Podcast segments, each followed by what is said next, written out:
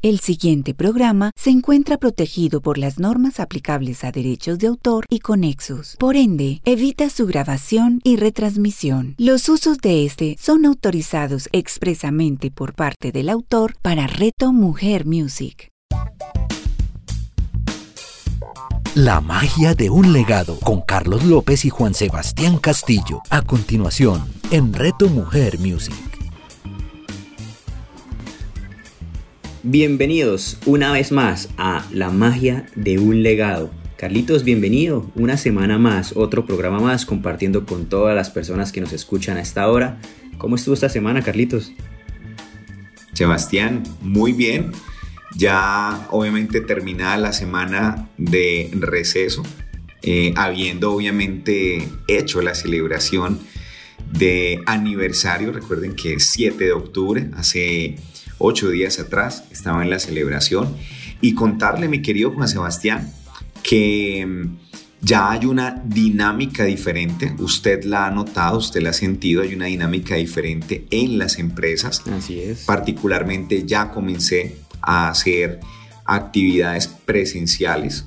El, el tema de las sesiones tuvo un gran repunte, lo cual pues ha sido para nosotros una oportunidad muy bonita, al igual que la suya de virtualizar nuestro proceso, pero estamos no volviendo a la nueva realidad. Esa, esa palabra pues creo que pues interesante, pero no es una nueva realidad, es la realidad. Es tal vez en la que estábamos y la pregunta que yo a veces me hago es, ¿será que estábamos en otra realidad? y en esta es en la que debemos enfocarnos. Así que muy bien, ¿cómo fue su semana y cómo proyecta la que sigue? Bien, Carlitos, una excelente semana. También ya iniciando, sí, ya hay unas propuestas de personas y empresas que quieren especialmente empezar con temas presenciales, otros siguen en la virtualidad porque lo desarrollaron muy bien. Eh, de todas formas, bueno, chévere el contacto y creo que, que el vínculo que se genera en la parte presencial siempre va a ser muy importante. Entonces, súper bien por estos, por estos lados, muy, todo muy bien, fluyendo de forma muy agradable y, y, pues retomando la dinámica de pronto como con la que veníamos. Y hoy quiero que empecemos incluso a hablar de, de algo chévere, algo importante, algo que, que tal vez ya tocamos en algún momento, pero vamos a darle otro punto de vista. Y es desde el para qué de las enfermedades. Viendo, porque entendiendo que todo esto tiene un sentido, que tiene un significado, que tiene una razón y que si incluso no la vemos tan clara, nosotros la podemos definir. Y es algo bien importante que nos ayuda a entender no solamente desde el campo, desde lo que ocurre en nuestro cuerpo, sino incluso puede ser desde lo que ocurre en cualquier tipo de situación cuando entendemos el por qué o el para qué está sucediendo. A veces tendrá un por qué, a veces tendrá un para qué, a veces puede que se encuentren los dos, pero va a ser muy interesante que hablemos de este tema. ¿Qué, qué tiene usted por contarnos de este tema, Carlitos? ¿Qué, qué le ha ocurrido con esta, Sí. con esta temática especial? No, genial. Genial que nos vayamos hacia ese punto y, creo que la gente lo espera, mi querido Juan Sebastián. Es un tema muy bonito y nos permite recoger todas estas semanas y meses en los que hemos hablado de cómo las emociones los sentimientos, cuando están bien gerenciados, hacen que nuestro cuerpo esté en bienestar. Sin embargo, si no estamos de la manera adecuada y sincronizada, comenzamos a crear esa, esa mal llamada, y lo digo mal llamada con todo el respeto porque, porque tampoco soy ajeno, y, pero es la forma de cambiar la lingüística, lo que llamamos enfermedad. Hay una frase muy bonita de Marcy Shimov que dice, cuando empezamos a entender y a dominar realmente nuestros pensamientos y sentimientos, podemos a comenzar a, a, crear nuestra propia realidad. Y él termina la frase diciendo, ahí reside nuestra libertad, ahí es donde se encuentra nuestro poder.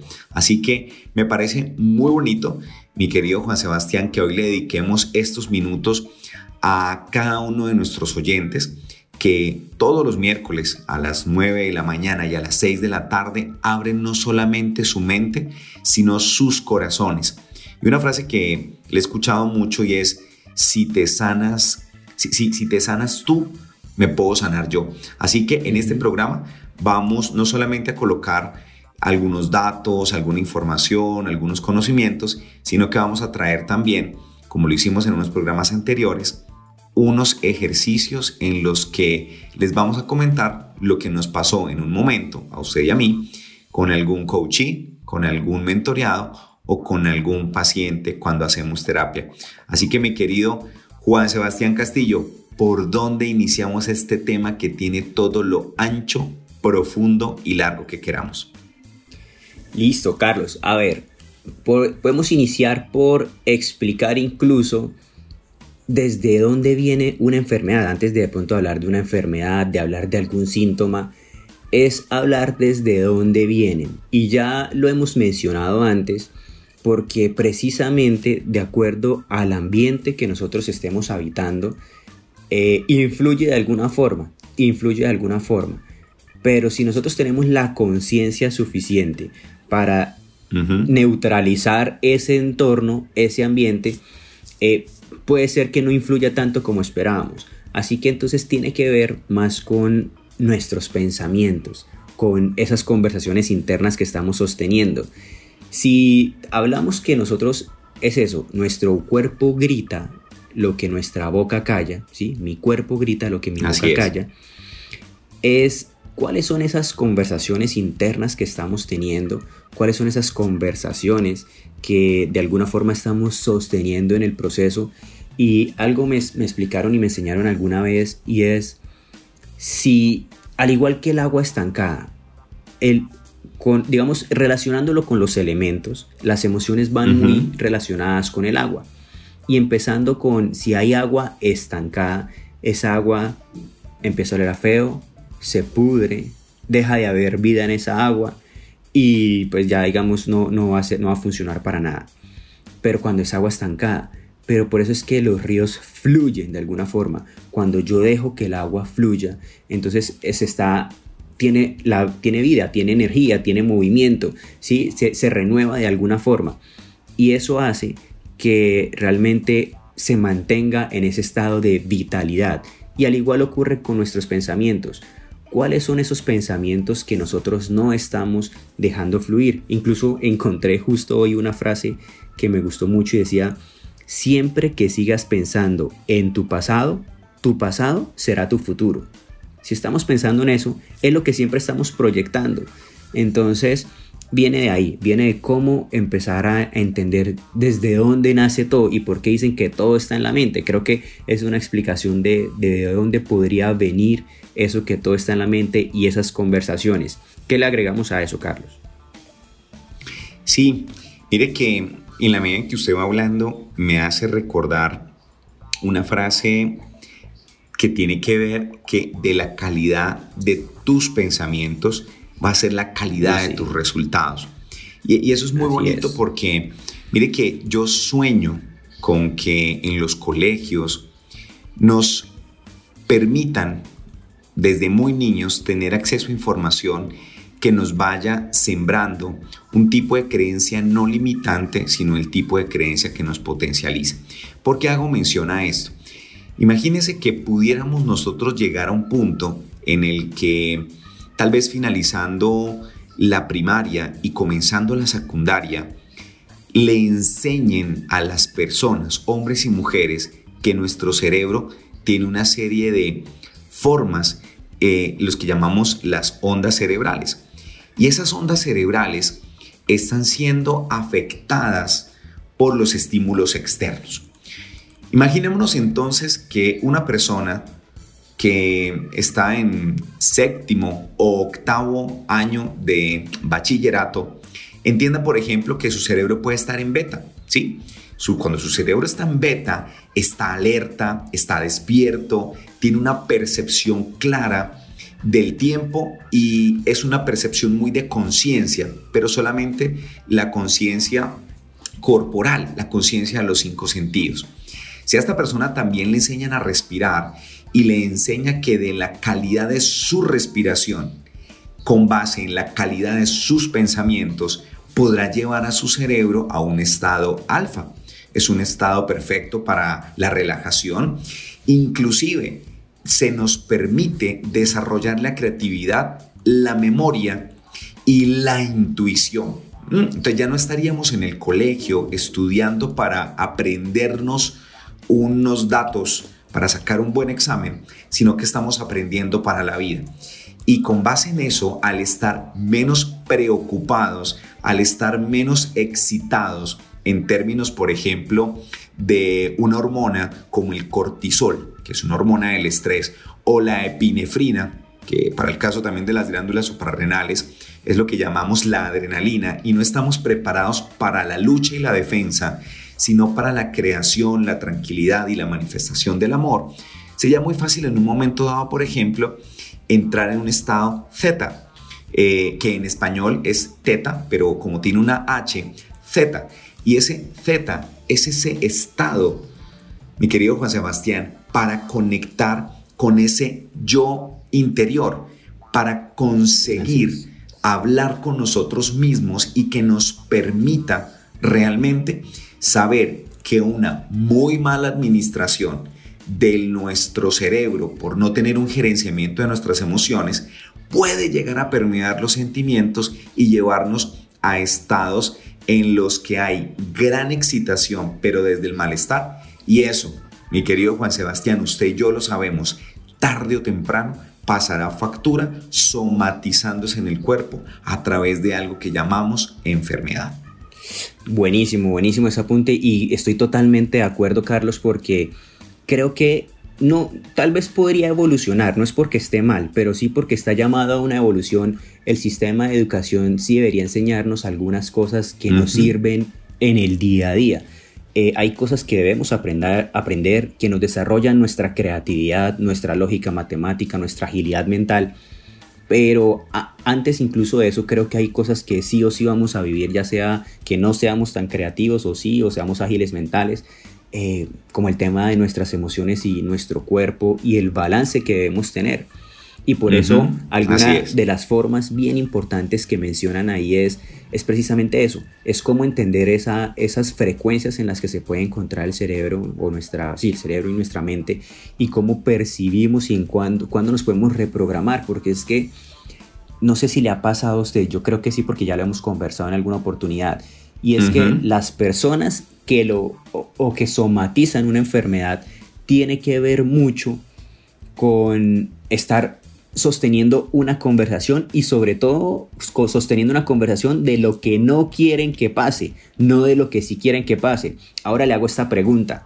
Ya que nos hemos caracterizado por compartir acá en la magia de un legado, un espacio donde mezclamos la experiencia personal que hemos tenido, ¿sí? O uno a uno, y la experiencia corporativa, ¿Qué se ha dado cuenta y cómo ha visto usted que esto pueda afectar de una u otra forma en un entorno laboral? Que, digamos, desde la experiencia que usted ha tenido, ¿qué ha visto en ese entorno laboral o cómo en un entorno laboral se puede ver somatizada de alguna forma o afectada la salud por, por incluso por, sí, temas de estrés que tal vez nos llevan a un proceso de supervivencia y desbalancea de una u otra forma nuestro sistema inmune? Bueno, voy a, muchas gracias y voy a traer a colación una experiencia que, los dos vivimos. Cuando Viviana Villabona, una gran amiga de nosotros, sale de la organización para ir a cumplir su proyecto, usted recordará que nos llegó una mujer muy linda, físicamente, ojos claritos, ¿la recuerda? Sí, sí. Para no poner el nombre. Bueno, muy bien.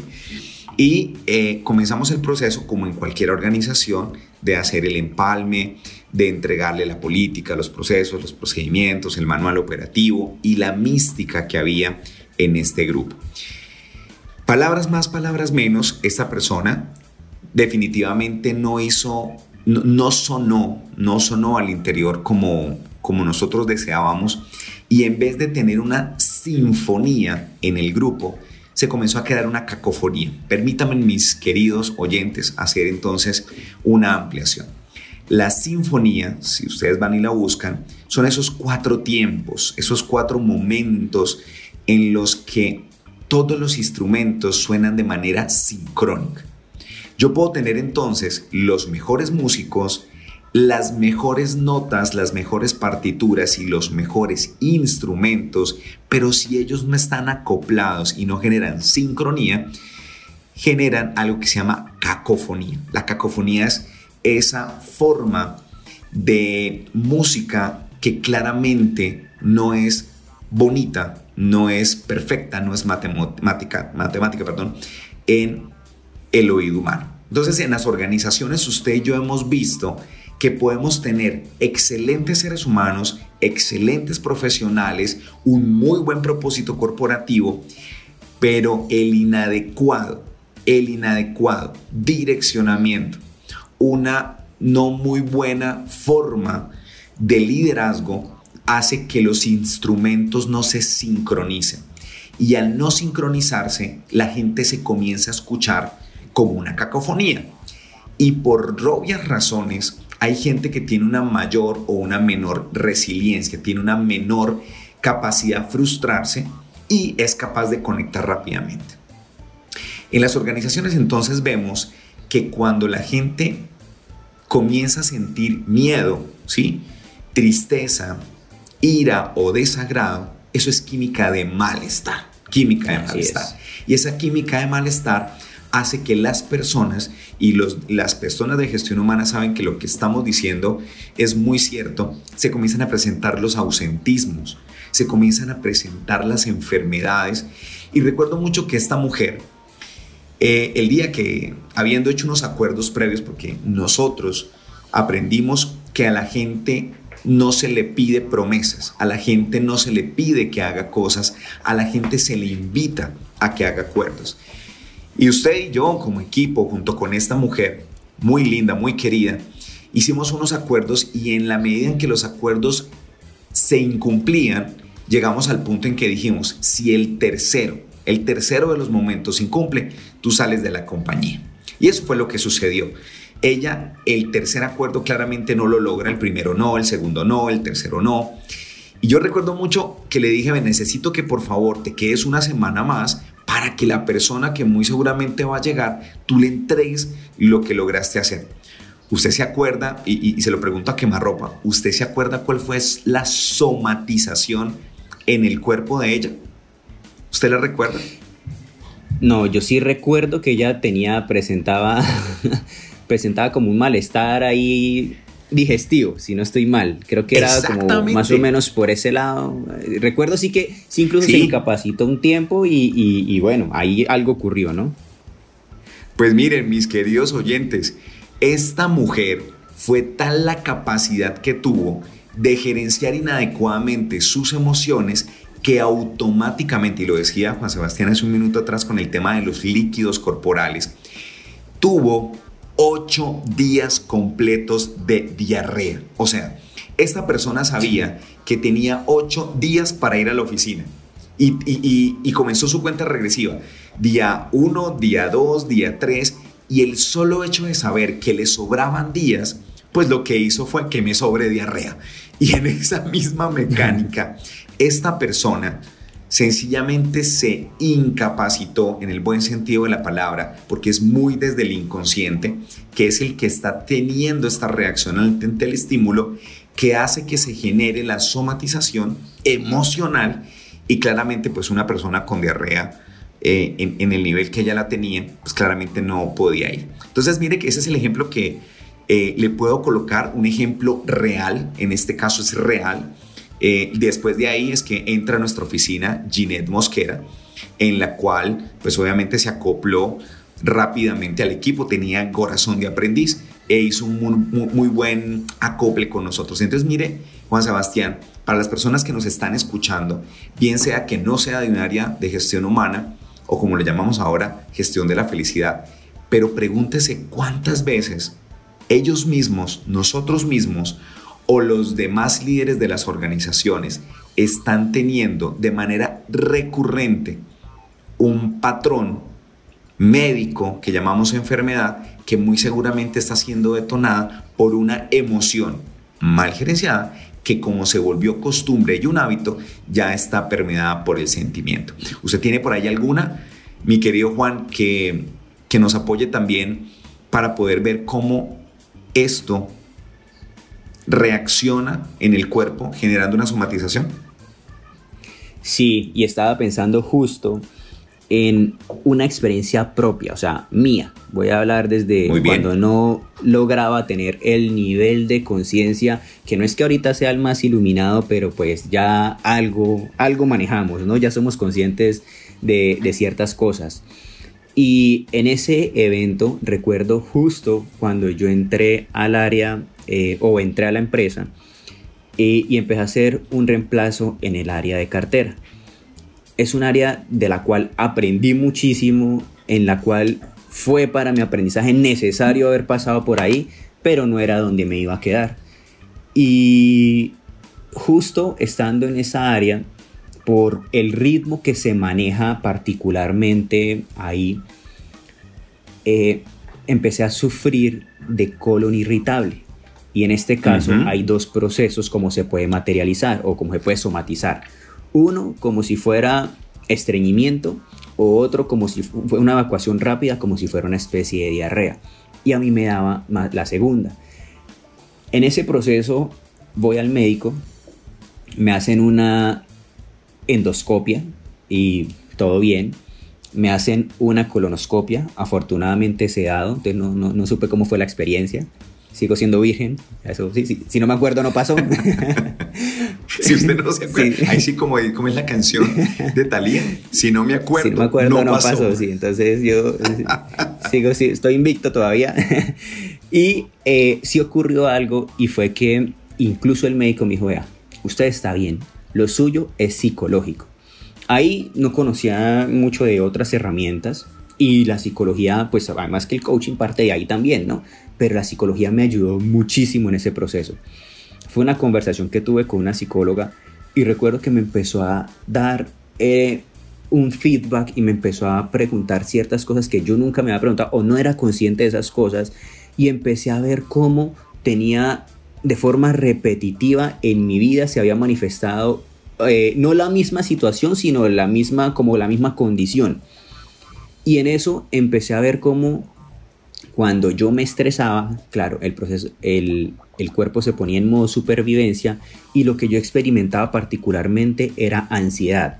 En ese momento, pues yo era una persona que muy planeadora, poco improvisación, todo tiene que salir, o sea, como tal cual como dicen, ¿dónde está el manual para vivir? O sea, yo hago lo que diga el manual, o sea, tal cual así, tenía que ser.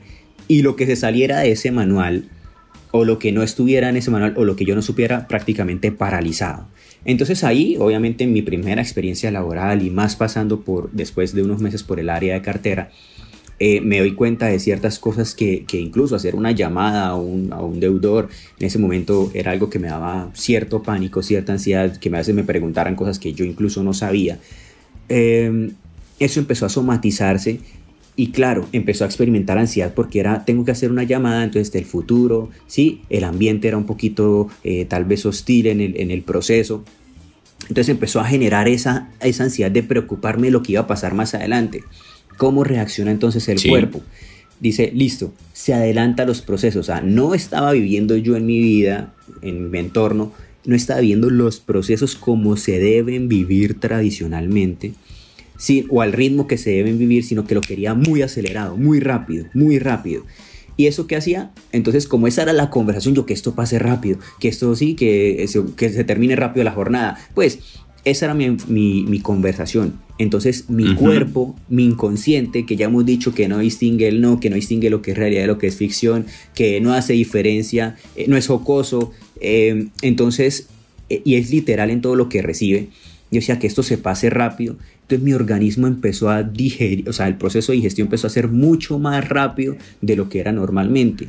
Entonces, y no fue porque se aceleró, sino porque la evacuación no esperaba el proceso adecuado y no era una diarrea, porque prácticamente al otro día yo podría estar bien y solamente era una evacuación y ya. Pero era una en ese momento que de acuerdo a lo que yo estaba viviendo me llevaba a esa situación.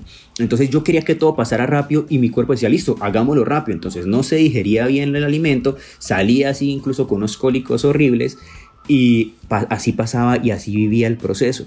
Entonces miren cómo en ese momento yo sostenía una conversación de que algo pasara rápido, mi cuerpo estaba en estado de alerta, en estado de estrés, preocupado por el futuro, experimentando mucha ansiedad Y fue la forma como lo somaticé y me hice todos los exámenes médicos que se podían hacer en ese momento, pues eso fue ya también hace nueve años. Y, y, definitivamente el tema era un proceso mental, un proceso psicológico, una conversación, el entender una causa. Ahí puede ser que propiamente no entendí el, en ese caso fue uno de los casos donde no entendí el para qué, o todavía no había entendido el para qué, pero lo que sí entendí muy claramente era cuál era el por qué, que esta psicóloga me ayudó mucho a entender el por qué y de ahí de alguna forma empecé a evitar los escenarios, las conductas que me llevaban a ese tipo de pensamientos, a ese tipo y a ese tipo de experiencia. Y así fue que lo llevé y lo manejé por, por un tiempo y incluso, o sea, fue un entorno que no se había presentado hasta que no llegué al entorno laboral o un, proceso que no se había presentado hasta que no llegué al entorno laboral. Y la importancia de cómo, obviamente, ahí es donde más compartimos tiempo, cuando estamos en el proceso en una empresa, estamos compartiendo, tal vez trabajemos ocho horas al día, pero realmente cuánto tiempo pasamos ahí, porque a veces salimos más tarde, a veces nos quedamos, hay actividades, hay cosas. Eh, es con las personas, yo creo que, o sea, hay, incluso compartimos más con personas del trabajo que tal vez con personas incluso de nuestra familia. Y por eso la importancia de sostener un buen ambiente y darnos cuenta de lo que está pasando. Y no es esta persona vive enferma, no, sí, pues, ¿qué, ¿qué hay detrás de eso? O sea, ¿de dónde viene todo eso? Y esa fue, yo creo que una primera toma de conciencia donde yo dije, o sea, tenaz, o sea, duro ahí lo del poder de la mente, porque miren que acá estoy físicamente bien, pero como mi mente somatiza y le da orden, oiga, estamos mal, oiga, tenemos afán, oiga, acá hay ansiedad. Y pues ocurría lo que como el cuerpo lo, lo, lo, lo, interpretaba y eso era lo que tenía que suceder. Esa fue una experiencia propia y aquí contando cómo, cómo fue el proceso y, cómo ocurre, ¿no? Que ni siquiera fue por una situación propiamente eh, algo emocional o algo, o sea, sí fue de origen emocional, pero fue creada por un ambiente y un entorno eh, laboral, no porque la, persona o el entorno lo haya hecho, sino porque fue mi interpretación de ese proceso. Sí, y mire que ahí es donde volvemos al punto que le decía hace un minuto atrás, de nuestras creencias que nos limitan y las creencias que nos potencializan. Le voy a poner un ejemplo muy sencillo, que usted y yo vivimos porque nos dedicamos todos los días como mínimo a ir a tres o cuatro oficinas del sistema financiero donde teníamos que interactuar con muchas personas. Y mire, por ejemplo, esta creencia. Mire cómo nuestras emociones nos pueden jugar una mala pasada y hacer una somatización. Voy a hablar de la emoción de miedo. ¿Recuerdan la película Intensamente? Hay cinco emociones básicas, miedo, tristeza, ira, desagrado y alegría. Evitemos confundir felicidad, ¿ok? Porque la felicidad la puedo mandar al estadio del sentimiento. Tenemos esas cinco emociones básicas. Y resulta que me voy a referir, me voy a referir a la del miedo. Imagínense que yo salgo todos los días con el miedo que si alguien tiene gripa y yo me acerco y le doy un beso, ¿sí? El, beso, en el caso, por ejemplo, de las, de las mujeres con mujeres o mujeres con hombres, o que si yo le doy la mano a un hombre y él acaba de estornudar, ¿sí? Entonces, imagínese llegar uno a una oficina, uno desde afuera, cuando va caminando hacia la oficina del gerente, ve cuando el gerente estornuda y estornuda con la mano y automáticamente la lleva hacia el pantalón. Él no se dio cuenta que yo me di cuenta, pero yo sí me di cuenta y voy entrando y automáticamente él me lanza la mano, que es la mano dominante con la que se tapó la nariz, me lanza la mano para saludar. Estoy hablando de un ejercicio no 2020, porque la gente va a decir, no, pero terrible, peor. No, estoy hablando, si quieren, por favor, ubíquense en el 2016. Si la persona automáticamente su conversación interna comienza a decir, me va a dar gripa, pues usted inclusive ya le está predisponiendo al cuerpo a que baje su IgA, monoglobina A, porque usted le dio un pensamiento de malestar y ese pensamiento, si es tan fuerte, el cuerpo le hace caso. Entonces, si usted le dice al cuerpo, me va a dar gripa, el cuerpo es tan juicioso que efectivamente toma literal, usted lo dijo hace un momento atrás, el cerebro tiene cuatro condiciones. No es chistoso, lo dijimos, es literal, entre la verdad y la ficción, él no tiene la capacidad de distinguirlo y para él el no no existe. Si lo que hiciste anotar, esas son las cuatro características generales que tiene el cerebro. Entonces, primero, fue literal porque le dijiste, tiene este man el virus de la gripa. Literal. Segundo, no distingue entre la verdad y la ficción. Puede ser que el virus ni siquiera usted lo tuvo en la mano pero como él no distingue entre la verdad y la ficción, automáticamente usted detona todo un proceso, porque usted ya ha tenido gripa, al tener gripa el cuerpo sabe cómo recrearlo nuevamente, y usted acaba de crear en su cuerpo una somatización por un pensamiento que muy seguramente estaba desde la escasez, no es de la abundancia, modo víctima y no en modo protagonista. Estaba que días en un taller donde le decía a la persona, si a usted, por ejemplo, le dicen, usted sí es bien bruto, usted puede hacer lo siguiente. Usted puede hacer lo siguiente. Primero, pues no creerse, pues clarísimo, pero usted se puede apoyar en la química del cuerpo haciendo lo siguiente. Puede chasquear los dedos y puede inclusive pensarlo o puede declararlo eh, a, baja voz con el cancelado. Ah, ¿Sí, sí poderosa esa herramienta. Cancelado, eso es muy poderoso. Entonces, usted y yo teníamos una técnica muy bonita cuando entrábamos a una oficina y, por ejemplo, veíamos que el gerente o la gerente estaban con síntomas de gripa o definitivamente estaban poseídos por la gripa, usted se acercaba, lo saludaba, inclusive de abrazo, y le decía, no, no se me acerque porque tengo gripa. Y uno mentalmente decía, la gripa es un proceso emocional que él está viviendo por lo cual yo no necesito hacerme correspondiente. ¿Qué razón tengo yo para hacerme correspondiente con un proceso que en este momento no necesito y no es mío? Automáticamente, chasquea dedos, cancelado y venga para acá su abrazo. Muchas veces abracé, di beso en la mejilla, no hubo obviamente intercambio de fluidos, pero salí y días después no tuve la somatización porque no me hice correspondiente con la emoción. Así que, mis queridas y mis queridos oyentes, no estamos diciendo con eso que con que solamente lo pienses, pues no va a pasar nada, porque si estás en un conflicto emocional y el cuerpo necesita gritártelo, sencillamente va a ocurrir. Sencillamente va a ocurrir. Vas a estar en el momento perfecto, con la persona perfecta, en la hora perfecta, para que se cree el ecosistema necesario para que se manifieste la somatización.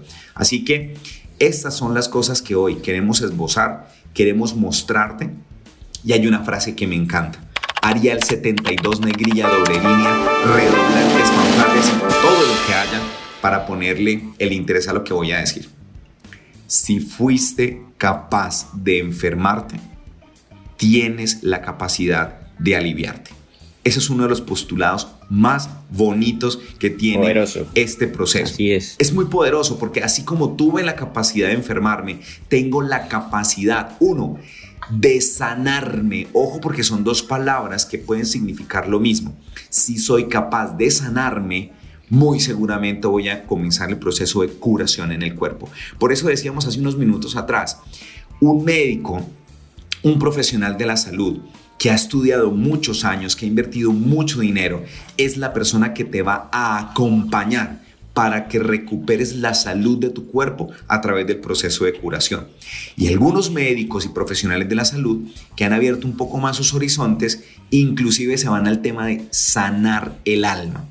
Y si no, pues entonces te puedes ir hacia un psicólogo, puedes ir como algunas personas me han mencionado, de pronto con el párroco de su iglesia o acceden a diferentes personas que abren unos espacios muy bonitos donde en una reflexión interna nos damos cuenta que necesitamos aprender.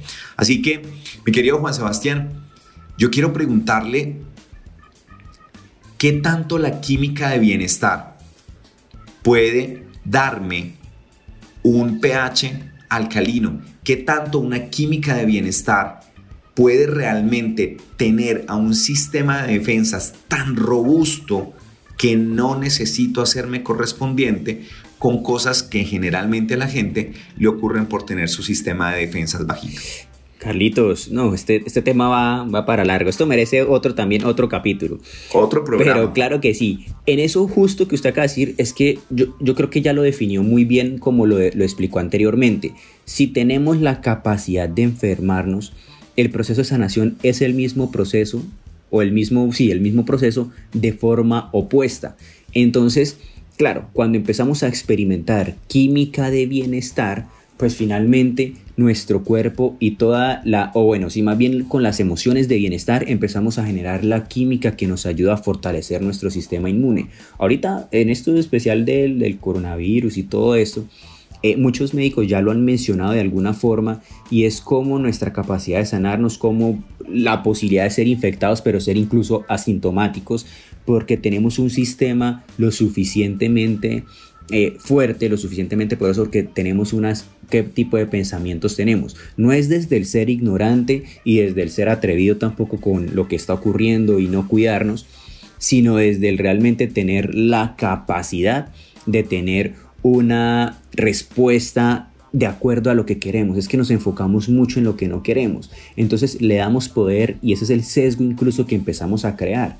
Entonces es lo que yo les digo mucho y es nosotros en qué queremos enfocarnos hay personas que se enfocan en la depresión. Cuando a mí de pronto llega alguien que, hay que tengo depresión y se enfocan en ese tema, yo les digo, bueno, pues trata de no darle nombre, sé que ahorita te sientes de alguna forma no como quisieras, mencionémoslo así, o tienes episodios, pero cómo te quieres sentir. Y empiezo a trabajar en eso o en aquello que sí quiere que pase, que es sentirse bien, sentirse tranquilo, feliz, lo que quiera.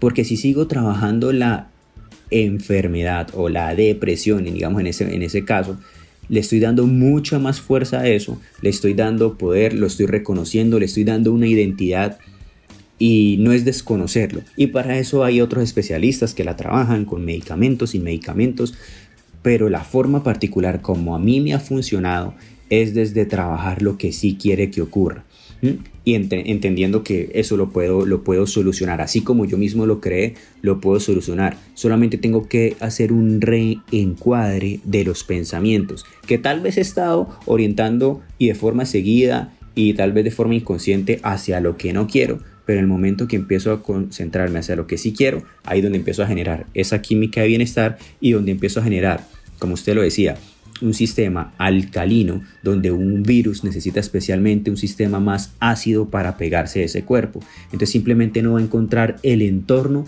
para sobrevivir. Puede ser que me toque incluso el virus, pero si no tengo el sistema o la, la acidez suficiente para que se pegue, sino que estoy un poco más alcalino, simplemente es un ambiente hostil para él donde no va a tener cómo reproducirse, cómo pegarse ahí, cómo durar un tiempo. Entonces se trata también de eso, de hacia qué sí quiero enfocar. Exactamente. Pues bueno, mis queridos oyentes, hoy hemos abierto las puertas para que cada uno de ustedes comience a revisar la calidad de sus pensamientos, la calidad de sus emociones y la calidad de sus sentimientos, porque de eso dependerá la calidad de su salud. Solamente con lo que usted acaba de decir, a mí me gusta porque cuando usted habla yo me pongo en modo oyente, con humildad, con corazón de aprendiz y casi que me estaba preguntando, ¿será que la enfermedad es el vehículo perfecto para que nos demos cuenta que si no hago nada, o mejor dicho, hago mucho desde la ignorancia, sencillamente termino enfermándome muy fuerte? Y que en esa ignorancia tal vez tomando conciencia, como usted lo ha venido repitiendo, esa conciencia me va a llevar a que yo pase a la sabiduría. ¿Qué podríamos decir entonces de una persona que, por ejemplo, tuvo cáncer nivel 3 o nivel 4, que en un principio estaba desde la ignorancia, su cuerpo lo somatiza, toma conciencia, se queda con el aprendizaje, desvincula el vehículo del aprendizaje y con eso uno podría decir, mi querido Juan Sebastián, que esa persona entonces tuvo un proceso de sabiduría. No quiere decir entonces que todo aquel que se alienta, por así decirlo, que se sana, pues terminó en un proceso de sabiduría, porque puede ser que haya curado su cuerpo. Ojo pues, curado su cuerpo, le hicieron los exámenes, perfecto, todo, y su cuerpo ya no tiene la somatización, pero no quiere decir que la persona haya entonces tenido el proceso de aprendizaje. Por eso hay gente que dice, ¿cómo es posible que me haya dado esto y ahora vuelve y me enferme de esto? Porque muy seguramente la vida en su infinita sabiduría dice la frase, la vida que es tan buena maestra que es tan buena maestra, te repite el aprendizaje tantas veces necesites, no de la manera en la que yo quiero, sino en la que yo necesito. Así que una persona que cura su cuerpo, muy seguramente con un proceso de toma de conciencia, sanará su alma. Mi querido Juan Sebastián, lo invito entonces a que el próximo miércoles, ya acercándonos a el Día de Brujas, pues estos dos brujos, como a veces nos dicen, estos dos brujos, sigamos compartiendo este tema fascinante de cómo la inteligencia emocional y la inteligencia relacional mal gerenciadas van a impactar la inteligencia biológica. Le entrego micrófonos, mi querido Juan Sebastián, para que le demos el cierre a este programa de hoy e invitemos de verdad a nuestros queridos oyentes a que nos acompañen en una historia más, en un legado, en un legado más, donde la magia está presente. Así es, Carlos. Entonces, definitivamente esto merece un programa más, merece mayor profundidad, donde vamos a entrar a explicar ese por qué, ese para qué, ese por qué se repite eh, y por qué a veces sí hay situaciones recurrentes que de alguna u otra forma empezó a replicar en uno o en el mismo entorno pero va a ser importante y eso será el próximo capítulo. Así que muchas gracias a todas las personas que nos escucharon este miércoles. Nos vemos nuevamente el próximo miércoles a las 9 de la mañana con repetición a las 6 de la tarde y aquí siempre en La magia de un legado, un espacio donde dos compadres decidieron compartir un propósito. Feliz resto de tarde para todos. La magia de un legado con Carlos López y Juan Sebastián Castillo. Escúchalos todos los miércoles a las 9 de la mañana, con repetición a las 6 de la tarde, solo en Reto Mujer Music. Hola, mi nombre es Robert Barraza y en compañía de mi llave Luis Gabriel Cervantes estaremos con ustedes todos los jueves desde Barranquilla en Converseamos, un espacio para conversar, ser y crecer. Converseamos todos los jueves en Reto Mujer Music. Converseamos con Robert Barraza y Luis Gabriel Cervantes. Escúchalos todos los jueves a las 9 de la mañana con repetición a las 6 de la tarde, solo en Reto Mujer Music.